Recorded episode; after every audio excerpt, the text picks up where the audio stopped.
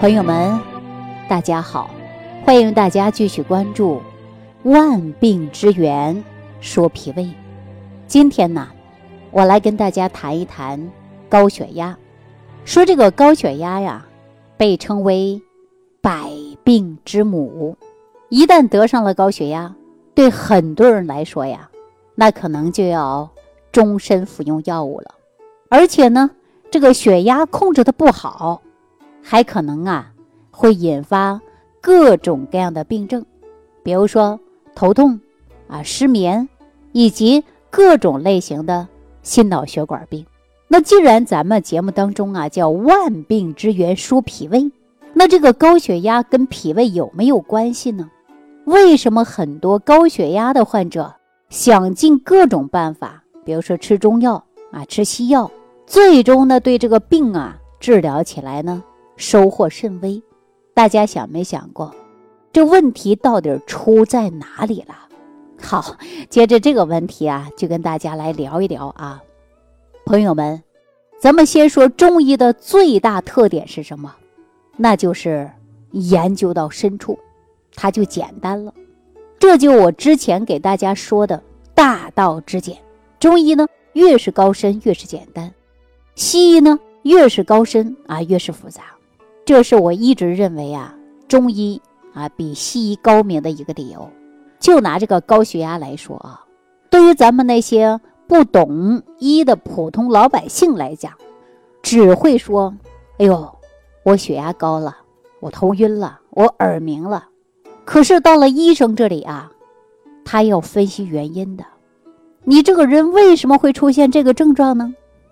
那西医呢就会研究。你这个高血压呀，是因为血液啊对血管的压力太大了。为什么会出现这种情况呢？是因为啊你血脂粘稠了，啊为什么血脂粘稠了呢？是因为你吃的高脂肪、高热量的食物太多了。可大家有没有想过，一大家子人往往吃的是一样的食物，为什么别人的血压不高，你就高呢？因为你的细胞分解脂肪能力降低了，为什么细胞能力降低呢？大家想过吗？因为细胞里的线粒体受到了损伤。为什么说线粒体会受到损伤呢？哈，研究这儿的时候啊，后边就没了，因为一层一层的抽丝剥茧，哈，剥到这儿就停止了。因为啊，目前医学研究只到这个程度了。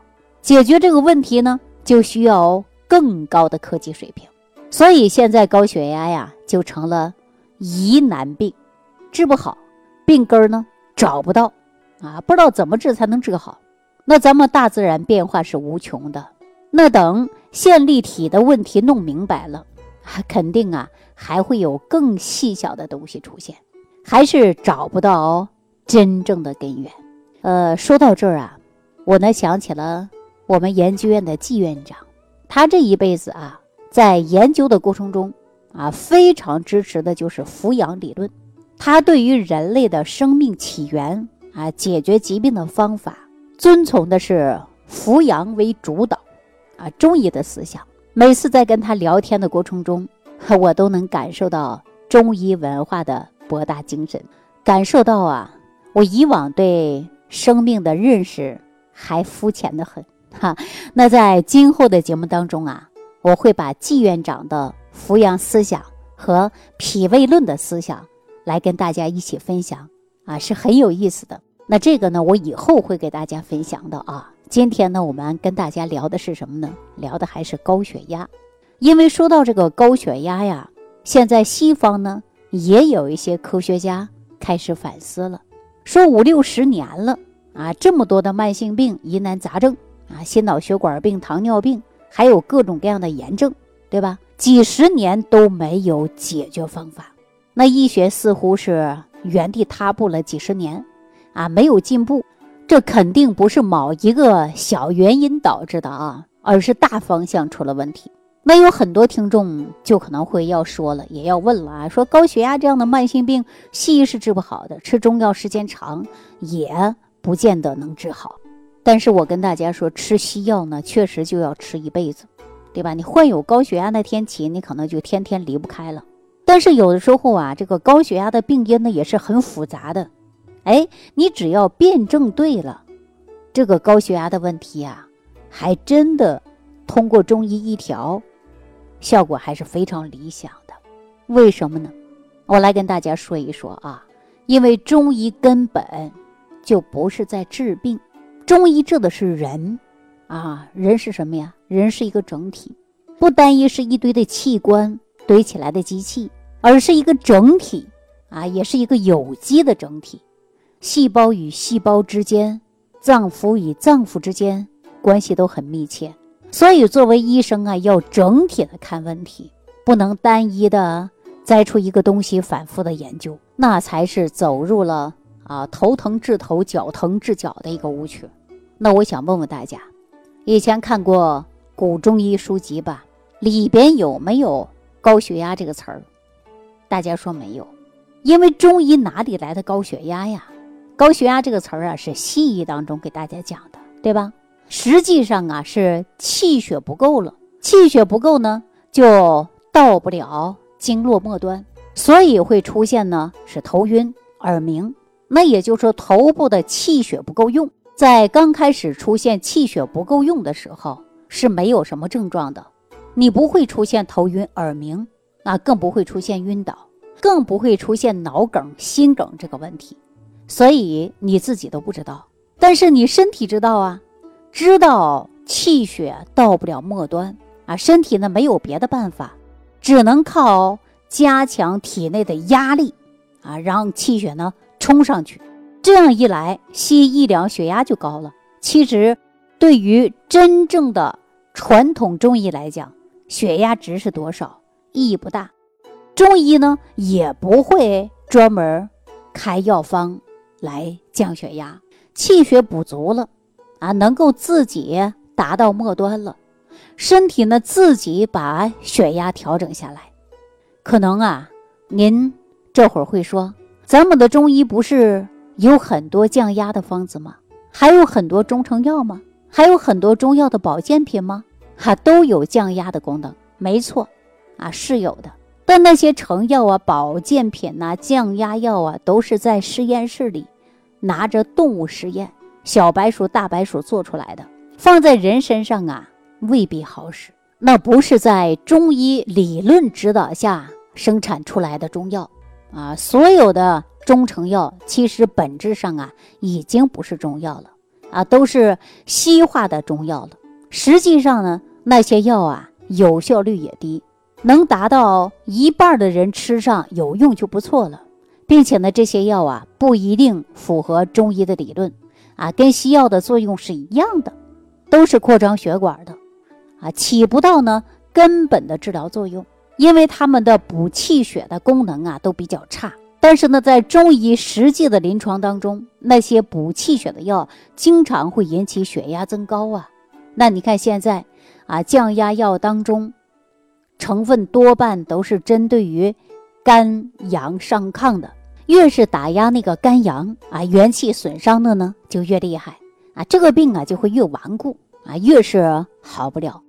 那补气血的药吃下去呀，确实可能会引起血压升高。但是呢，没关系啊，高了你继续吃，气血补足了，血压自然就下来了啊，再也不会高了，一劳永逸嘛。我记得季院长曾经给我讲过这么一件事儿啊，他的一个朋友推荐了一个高血压的朋友来找他，因为整天呢头晕眼花的，想让季院长呢给他想想办法。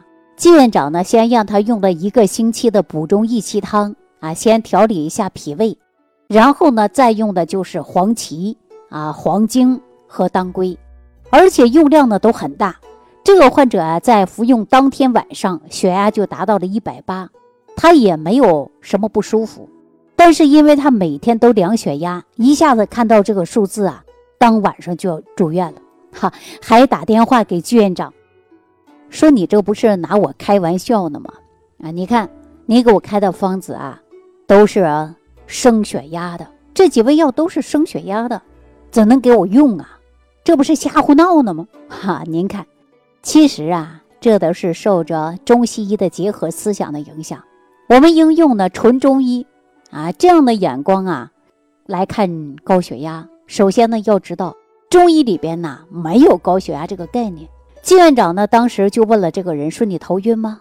他说：“没有啊。”季院长又问他：“那你平时的血压高到一百八，你会不会头晕？”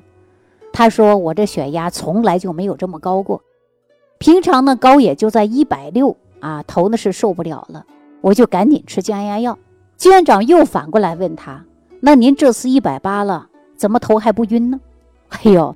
这个时候啊，这位患者他也很纳闷，说：“哎呀，我平常一百六就受不了了，可是今天一百八，我怎么没感觉呢？”朋友们，想一想，这其中的原因，他就是因为气血上来了，气血呢能攻到末端了，血压再高也不会头晕了。这个血压高啊，只是人体的一种惯性啊，说白了，就是因为。气血补足了，本来啊血压呢是要降的，结果呢身体还没有适应。您这个气血足的情况啊，就是气血补得太快了，身体呢还没有反应过来，习惯性还用于原来的那种压力，所以呢这血压一下子就高上去了。其实啊也没事儿啊，在这种情况呢，这个高血压呀不会引起任何不舒服或者是危险的结果。应该继续吃，啊，吃几天就不高了。可是这个人害怕了，不敢吃了，他 就没办法了。实际上，生活当中啊，很多高血压的患者就是被自己的血压值给吓住。那些通常通过医生辩证之后啊，通过呢健脾补气，哎这样的方法呀来降血压的人，最后呢都是好好的，甚至呢最终啊停服了，就是那些西药的降压药。啊，那些被血压值吓到的人呐，产生各种疑治不敢用药的人，还在继续吃着降压药。后来呢，季院长还给我们说，为了能够让类似高血压的患者啊不被血压值给吓着，啊拒绝用药治疗。从那以后呢，他就比较注意啊，用药的时候呢，不要那么激进，啊，采用一些平和一点的，加上一点降火的东西来调理一下。患者呢，往往呢更愿意接受啊，虽然说是效果肯定比之前要慢一些，因为药性啊改变了啊，变平了，向中性靠近了，所以呢效果也就慢了。其实这个病啊，就是人的气走偏了啊，吃药治病，就是用药的偏性啊，把病的偏性呢纠正过来。那这个药呢，究竟需要偏多少？这得看呐，人的病究竟偏了多少？所以说这个高血压呀，只要辩证对了，啊，用药呢用对了，其实啊，用中药呢还是完全可以调理的。当然呢，在日常生活当中啊，还要注重的就是情志。为什么给大家说这个句话呢？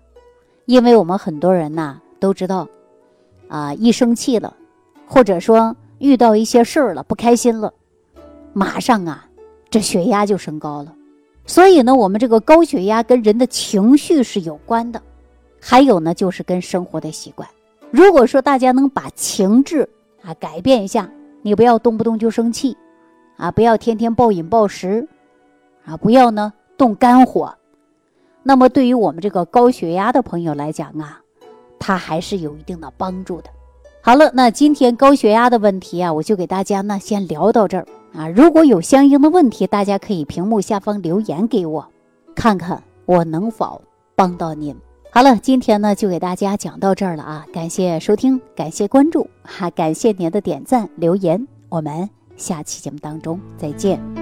感恩李老师的精彩讲解。想要联系李老师的朋友，请点击屏幕下方的小黄条，即可联系李老师食疗营养团队。获得李老师的帮助，感谢您的收听。